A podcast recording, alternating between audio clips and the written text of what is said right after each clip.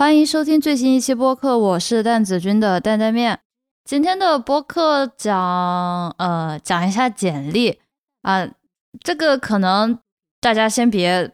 立刻把播客关掉，因为觉得好像不关自己的事情啊。呃，今天我要讲的简历，并不是说教大家怎么去写简历，而是说如何看待简历这个事情，以及思考说，如果我去写简历的话，我应该会去思考什么。嗯，我个人的观点是，哪怕你现在不去找工作，你不需要简历，感觉就是说现在你不太需要它的话，这期播客我觉得还是会对你有帮助的。我具体来解释一下，因为当大家说到简历的时候，大家第一反应就会说，哦，那你要找工作啊，你要跳槽啦，或者说你要申请学校啊，这让人感觉是你会在某一个时间点的时候才会想到简历这个事情。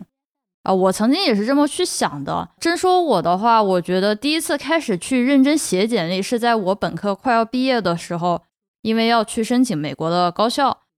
啊，那个时候呢就写过几次。啊，那个时候我自己的感觉是我有什么就写什么，感觉像是对过去的一个展示，而且你又不能作假嘛，所以说你有啥就写啥。那个时候我自己的感觉是，简历远远没有个人陈述，就是在申请的时候会用到的一个东西，叫做 personal statement，呃，没有那个难，感觉就简历写一写就好了。呃，但是到了整个 PhD 期间的时候，我没有做任何的改动，我没有去看过我的简历，直到第四年投实习的时候，发现说，哎呀，感觉自己的简历需要更新啦。当时改了改就投出去，但是没有什么回应，然后再加上因为。疫情的原因，相当于是二零年嘛，我当时拿到的实习最后都被取消了，所以，所以这个时间点过去之后呢，我就到了正式要找工作的时候，而正式找工作那就肯定需要简历啊，那个时候我才开始比较认真的去对待简历，或者说去思考简历该怎么去写。啊，我比较幸运的是呢，我学校里面有那种 career service，就是类似于求职中心啊，那里的老师会帮助我去改简历。在一开始的时候，我会觉得说我在那个点就是真的开始准备去找工作，才开始去写简历，会有一点迟。为为什么我会说我还没开始找工作的时候写简历就觉得迟了呢？之所以这么感觉，是因为自己写上去的东西没有办法达到自己想要去的那些职位的要求。比如说，我看到一个我感兴趣的职位，但是这个职位它需要，比如说要有 machine learning 的背景呀。啊，虽然可能跟化学还是相关的，但是我没有办法申请，或者说我觉得我投了没有什么希望，因为简历的内容不够匹配。呃，所以那个时候我比较遗憾的是，对吧？嗯，后悔吧，就是说啊，如果我 PhD 第二年、第三年开始去看工业界想要什么的时候，我再根据他们想要的东西，哎，我来着重去培养，或者说我在课题的时候去挑选那些更有助于我找工作的那些技能点来培养培养。所以这就是一个非常重要的点，我会说，哪怕你现在不申请学校，你不找工作，你也是有必要去看你的简历，去回顾你的简历，去更新你的简历。当然也有必要来听这一期播客，这是因为更新简历这个事情不应该由某一个职业转变来定的，而是要定期修改。呃，我所以，我给自己现在的一个要求是，每隔比如说三个月到半年这样的时间。我会去重新审视我的简历，然后去修改。这一个是我在找工作的时候得到的一个经验教训吧。那定期更新你的简历会有什么好处呢？最直接的好处是可以强迫你回顾过去这段时间你做了什么。比如说我这过去半年学到了什么，课题进展到哪儿了，有一些什么样的小成就吗？最终你做过的这么多的东西，它都会以简历的形式去呈现。所以我会认为。简历它本质上就是一个帮助你复盘的东西，那为什么不会说啊？那如果是复盘，我就呃一年做一个年终总结那样的东西呢？我个人会觉得，如果做一年这么一周期的更新的话，会太迟了。一般来说，项目或者是比如说课题，我会认为大概是在几个月这样的一个时间长度内，会应该有一些突破，或者说会有一些成就。那如果说我半年过去了，我在更新简历的时候，我发现说，哎，我没有什么好修改的，我没有什么好添加的，那说明这过去半年没有做出什么实质性的东西，对吧？那当我去写这个简历，我意识到这一点的时候，我就会想说，哎，那我接下来应该怎么去调整方向啊？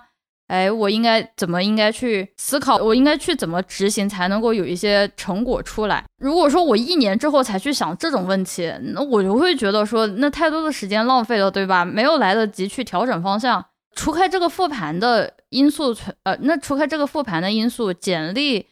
也是会指导我未来去努力的方向。呃，之所以这么说，是因为有很多人没有认真的去了解到过简历它的作用是什么。因为简历它不是凭感觉去写，它也不是说我做了什么我就写什么，就原封不动的上去。这是很多人一开始写简历的误区。很明显的是，简历它不会超过两页，就一页两页的东西，它不可能把所有我做过的东西都写进去。接下来我就得挑挑选选，对吧？那挑选的依据是什么呢？挑选的依据不是按照我觉得这个事情大还是小，这个事情牛逼还是不牛逼来挑选的，是根据。你心仪的工作要求来决定的。大家可以想到的是，在每个职位招聘的页面上，它都会有一定的呃工作描述板块，那个一般叫 job description。比如说，他就会想说，哎，我们公司想要一个什么什么样的人啊？比如说一个文职工作，那可能需要一个本科学历，那需要会微软三件套。那如果能讲英语更好，对吧？它有一些是必选项，它有些是可选项，或者是说有更好。比如说，像是这种偏研究型的职位，博士后啊，举个例子，那会讲得更清楚。比如说，我会想要一个某个研究领域方向的，需要会什么技能，嗯，需要什么合成，还是需要什么表征。当你在看到这些工作描述的时候，我会立刻知道，哎，这个事情跟我对不对口？那如果不对口，那我就会 pass 掉，因为这样会节省时间。因为我会想到说，我已经没时间来培养那些 job description 里面他要求的技能点了。但如果说你在两三年前，你提前就能看到，或者说你有一个感觉，知道那对方想要什么的时候，你就相当于可以用这两三年的时间去培养，或者说重点去打造那个 job description 上面他写的东西。呃，那比如对方希望，呃，某某我很想要的职位，他需要有很好的合成操作，对吧？要做要做一些，比如说制药啊，或者是一些比较好的有机合成啊。但自己在 PhD 做课题的时候，会更加偏向合成的一边。如果说工作描述里面他希望讲到说求职者能够在商业上有一些了解的话，那会更好。其实我就是这个样子的，那我也就可以去参加，比如说 consulting club，对吧？就是学校里面的做咨询的那种俱乐部，还有那种去上课啊，比如说商务管理这一类的，或者是去实习。每次去更新简历的时候，并不仅仅是去复盘我做过了什么，或者说我得到了什么，更重要的是。我会去看这个，我现在的这个简历离我想要的下一份工作还有多远？这个是我在找工作一开始之前没有意识到过的。我会认为说，依靠更新简历这一个比较小的操作，在跟求职市场上面的那些你心仪的工作去比较的话，我呃会大大的减少在读书期间的迷茫，因为很多人迷茫就觉得说，呃，尤其是在 PhD 阶段，就会说，哦，那我上这个学有什么用呢？对吧？我学这么多化学知识，那我最后可能还是去当个码农，怎么怎么样？呃，如果说如果你已经想好你想找工作的话，我觉得并不是特别看课题，或者说并不是特别看你的研究做什么，而是要看对方公司想要什么。那么如果说你能更早的去意识到这一点，你能更早的去看那些工业界他想要什么的工作，或者甚至就是非工业界他非非码农，对吧？你想去 Facebook，你想去谷歌都可以。我的点是说，你要去看他们想要什么样的人，然后你再比着那模子再去成为那样的人。如果说要回答你想成为什么样的人，或者是说公司想要什么的人，那很简单，就是一你可以去 LinkedIn 上看。呃，尤其是对于在美国的求职市场的同学的话，除了 LinkedIn，还有 Indeed，还有 Glassdoor 上面就比较大同小异。当然，官网也有，这个是比较针对于在美国的求职市场。那如果说在中国的话，我会更加建议去看一下官网啊，或者是有一些公司会有微信公众号、第三方的网站，它可能看似会总结蛮多信息源在里面，但是相对来说垃圾信息的比例比较高，所以比较要慎重一点。退一万步讲，嗯，你可能跟我一样，就是死到临头才开始改简历投工作，那也不用太慌张，对吧？就我也找到这种工作了，虽然是死到临头，啊，我们还是可以再抢救一下的。我也不会特别具体去讲你每一部分要去写什么，只是说我学到了什么，怎么去写一份简历。第一个经验规则就是，每一份工作，每一份投的都要单独的一份简历，这个是绝对不能偷懒，这个是底线。但凡用同一份简历投了两份以及两份工作以上的，石沉大海的概率非常大，这个不开玩笑。原因非常简单，因为 HR 能够一眼看得出来，你这个简历到底是有没有认真去写，还是是说我反正海投就是乱投就完事了，就有点像中央空调渣男的感觉。同时，这这更要命的是，它不能够说明你了解这个公司，那你也不了解你应聘的工作，那你。这个说白点就是你没有适应能力，你没有真正的去尊重人家，那这都是扣分项。最最最重要的是，如果说你是想去面试一些比较偏研究型啊，比如说就比较好的一些工作，那 HR 他本人是不懂那些技术细节的。这个大家可能觉得太，我觉得很多时候真的是太高看 HR 了。HR 就是虽然他不懂，但是他真就掌握了第一轮简历的生杀大权。啊，世界就是这么不公平，所以说简历在第一层面上是一定要按照 HR 的角度去写。那 HR 会怎么去看这个简历呢？他如果说他不懂这个专业，比如说他是他就学 HR 的，但是他是啊要给一个化学公司找这个工作，但那他怎么去找呢？对吧？他显然不会说去学，对吧？再去学大学化学那些关键词，他不可能的。那很简单。他就会比着那个 job description，就是那个工作描述里面的那些段落里面去看、去比对，就字面意义上的比对，就是 Control 加 F，然后就搜啊，有就有，没有那他就当没有。比如说求职帖上面写说，哎，需要一个做 Python 大数据处理的。那如果说有这个技能点，比如说我有这个技能点，那我不要去写其他的，不要去写说我做了这样的一个数据处理，我做了那样的一个数据处理。Python 和大数据这两个关键词，我必须得原封不动的搬进去，不要写什么我一会儿又用了 R，一会儿又是用了 C 加加 Java，都都别写，都别写什么 machine learning，就是我可能是用 machine learning 去做大数据处理，但这个 machine learning 它绝对不是关键词，它真正的关键词就是 Python 和大数据，那必须得原封不动的把它放上去。比如说，对方要求哎写什么一区二区发了几篇文章，是一作还是什么的？但凡符合这个要求的，全部高亮。就是你要把它当成一个小傻子一样，就是你需要把你符合这个就是工作描述的这些高亮的点、关键点全部都要列出来。如果说我遇到这样的情况的话，我不仅仅是会写我所有的发表的文章，我甚至会把，比如说我要求是一作的，或者要求一些比较好的刊物的。我会单独列出来，我单独列一列一个分区，我我不会说跟其他的文章混在一起。我如果说写的越醒目，HR 就越容易看到。那么他能在短时间之内，能依靠你的这一份简历，快速的判断，哎，这个人他行还是不行，或者说看着有没有希望。呃，我写的越醒目，HR 就越容易看到。那他能在短时间内判断出我的资质和这个 job description，就这个工作描述是否匹配。真正意义上，HR 看的是匹配度这个问题，而不是看我有多牛逼。比如说我拿到什么奖学金，我拿了什么特别多的钱，是你可以写上去证明这个很优秀，但是远远不如你真正去匹配这个工作他想要的一些技能。所以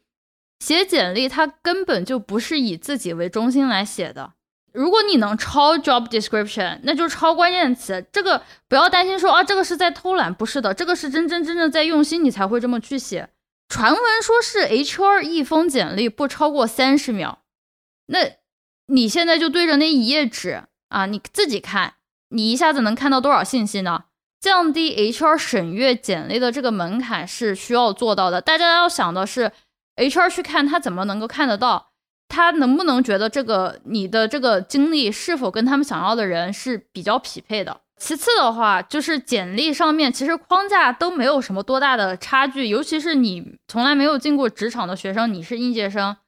对吧？那就随便要写一些，比如说教育啊，写一写呃什么研究课题啊什么的，国内还会写些什么业余活动之类的。比如说，有的人会把学校啊什么的信息写的特别多，这个非常要分情况。比如说，我是去研发界，哎，对方的人知道我老板的名字，那我就会把老板的名字写上去。那如果说我是去啊，比如说谷歌，对吧？我化学专业的人，我去谷歌应聘啊，那应聘码农的话，我写我老板的名字是没有任何的意义的。这些小的细节就能够在说明你有没有真的去在这个简历上用心。而且简历这个东西它是越少越好，但凡是没有用的信息，全部都要去舍弃。我需要保证每一个上面写的东西都是有利的，有利的信息都不是有效的，更多的是有利。如果这个信息对你没有正向的帮助，在找工作的时候，那就筛掉，就舍弃掉。不要觉得说，哎呀，我觉得我曾经做的这些事情，我特别牛逼，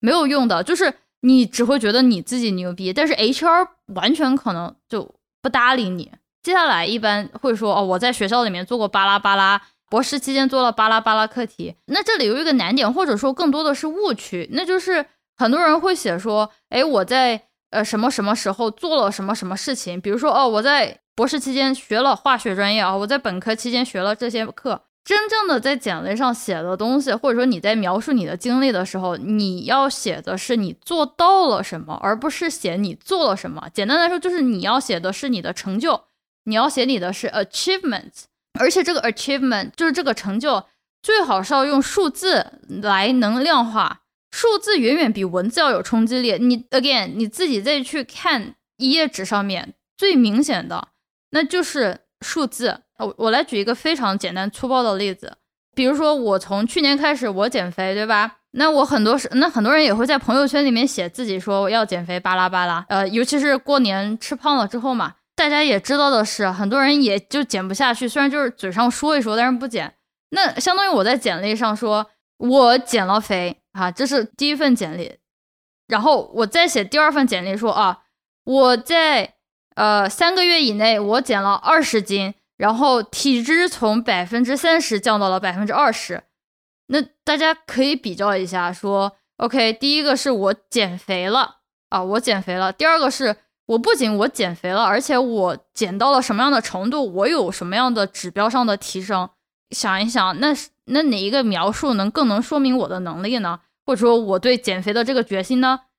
对吧？就按照这一个思路来说，就这个减肥如何描述减肥的思路，就会去写你的简历。这一点在非商业，就是非 business 的行招聘当中是不太被强调的，但是尤其是在投行或者是咨询这一类。呃，如果你不这么去写这个简历的话，别人都不会去正眼看你一眼的啊！我就是一开始投的是那种很随便的简历，然后别人都没看我一眼，后来改好了之后，别人就愿意看了我一下了。要去明确的写出自己的成果，要写到自己到底得到了什么东西，比如说提升了什么，改进了什么，到底是多少个 percentage，然后哎有这样的一个好的改变。我觉得这一点比较有意思的是什么呢？我想象中应该是中国的学生应该挺容易能做到的，毕竟对吧？就啊，就稍微嘲讽一下，大家都是做题家出来的啊，这排名啊，这影像因子啊，这都耳濡目染了，对吧？我我希望的是这种数字上的一些呃说明或者一些阐述，能够放在简历里面的话，那真的会帮助你很大。结合前面讲到的两个思路，写 job description 上面要求的和写我之前做出来的成果。那这一下子就能够删减简历上很多没有必要的东西，能够帮助你去思考你怎么去重新描述你之前做过的事情。举个例子啊，比如说很多人喜欢写啊自己在 PhD 期间做助教，就 teaching assistant，改作业啊，带实验啊。那如果说去应聘码农，你这个东西根本就不会去写，对吧？虽然它占了我一整年的时间带学生做实验，非常的无聊。不要觉得说自己花了时间就一定得写上去，还是刚刚讲到那个选择性。但是我接下来讲的是，除了这个决定你写还是不写，还要决定你怎么去写。还是以这个助教的经历来作为一个例子。如果说我是去应聘高中老师，那我肯定会说，哎，我有教学经历啊，巴拉巴拉，我带了这些学生，呃，我实践经验丰富。呃，带的学生数量又多，然后比如说可能还拿得过什么奖，巴拉巴拉的，那就是我会去这么写。如果说我是去应聘一个高中老师职位，如果说我是去应聘工业界的职位，对方希望你可以跟不同的知识背景的人能够有效沟通，那我就会借助我这个助教的经历来写说，哎，我在当助教的时候，我是给不同专业的本科生，然后有着不同的知识背景的人。哎，讲课，比如说像是我的话，还之前给 art and history，就是艺术历史类的学生带过大话实验。就是你要跟他解释这样这样这样，这一个步骤相当于是在前面的基础上，呃，更进一步，更加的去完善，去怎么讲，去 pol 叫 polish 吧，就是去打磨你的简历。这一点在一开始的时候，自己的思路是比较窄的，很难说你一个人去想就能够完全能够想好，或者说能够想到位。所以在这一步的时候，我强烈建议去找队友，或者是找大腿，比如说刚刚找过工作的呀，或者是正在找工作的一起人啊，大家一起一起改简历，然后再再写简历的话，我自己应该是改过十几二十版，然后我前前后后至少让五个人帮我看过我的简历，然后我是去找了学校的人帮我一起去改，然后还有我室友啊。然后还有我老板也去改，对我老板给我改的简历就是非常适合去找博后的，去找教职的，但是他不适合去找工业界的，但是就又也也能相互借鉴嘛。我自己的一个体验是，有很多人不太好意思去找别人改简历，或者说感觉有一点难开口。但是啊，都找工作了，这已经是关键点了，放下这些没有必要的担心，去找人改，越多人改，越多人看，他会对你越有帮助。一个人写简历，我觉得是。不够的，你甚至就是连措辞都看不出来。我有好几次都是有措辞，别人帮我看到了。还有可能有人会担心说，呃，如果找的是同方向的人，比如同一个研究方向，可能会存在竞争关系的话，一起相互改，会不会有比较不好的事情发生？啊，首先这个更多的是人品问题吧，对吧？我记得我跟我。同学也是我们类似专业的，然后去投同一家公司，但是我们都是互相改简历的。真正读博的时候，大家都有更细致的一些方向上可以去区分，这其一。其二，你除了科研以外，你还有其他的东西是可以有自己的闪光点，而别人不会去有的。所以很难说我们是真真正正在一个完全同一层面上竞争。比如说，有些公司他希望你有更好的领导力，有更好的沟通能力。那我就可以说，哎，我之前做同步辐射的时候，哎，我做过这个课题，我有负责人，我又教组里面这样这样，我又跟别人沟通，啊，然后我又整个在掌握课题进度怎么怎么样的，这个就是软实力的部分。而很多人没有意识到这点，或者说在读书期间感觉就是冲文章就够了。所以我觉得自己做的比较好的一点是没有太光着学习去看，就没有光想着去发文章，然后。想着去从其他地方可以完善自己一些，怎么形容呢？感觉学习成绩，我认为啊，只有第一名才是有说服力的，就不是第一名那就是没有啊。但是第一名只会有一个人，对吧？我也从来没有说当过第一，我也没有说次次可以去争第一。嗯，我对我自己的要求都是说，哎，我要到第一梯队，我一直稳扎在第一梯队就好了。但是。你找工作的时候，他只会录一个人，对吧？你如果你在第一梯队的话，那是不够的。所以我在学习的过程当中，我一直想的是，哎，除了这个主业以外，还我还有什么是可以去秀操作的？甚至有些时候靠着这种秀操作把别人给超车的情况也有存在。嗯，我不敢说这种思路次次都会好使，但是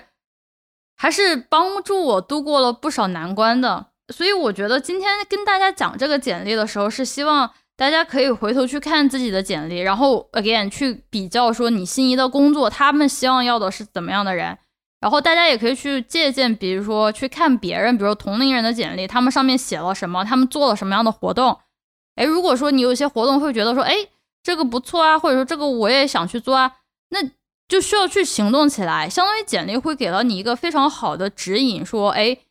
如果你要进这个公司，要做这份工作，或者要得到这个 offer，那你需要 X Y Z，你需要做这个，需要做那个。那如果你越早看到，那你可以准备的越早。听到这里，时间也差不多了。虽然我这期没有一字一句说教你，哎，怎么怎么写，但是这都是我自己找工作的时候得到的教训。我说实话，我觉得我做的不够好在这一点上，所以我也不希望你们跟我走同样的弯路。实在是没有必要，而且在我写完这期播客的稿子之后，我正好跟我的同辈的，就跟我的大学室友聊到找工作的这个事情，基本上把很多的要点，就今天讲到的播客的这些点，跟他复述了一遍，或者说就根据他们的情况，我再跟他们讲说，你们这个简历可以怎么怎么去改，然后他们其实就会发现说，OK，感觉之前写了简历，但是感觉约等于就没有写这个简历，其实会比大家想象中的要难一些，但。我会觉得说越早开始啊越好，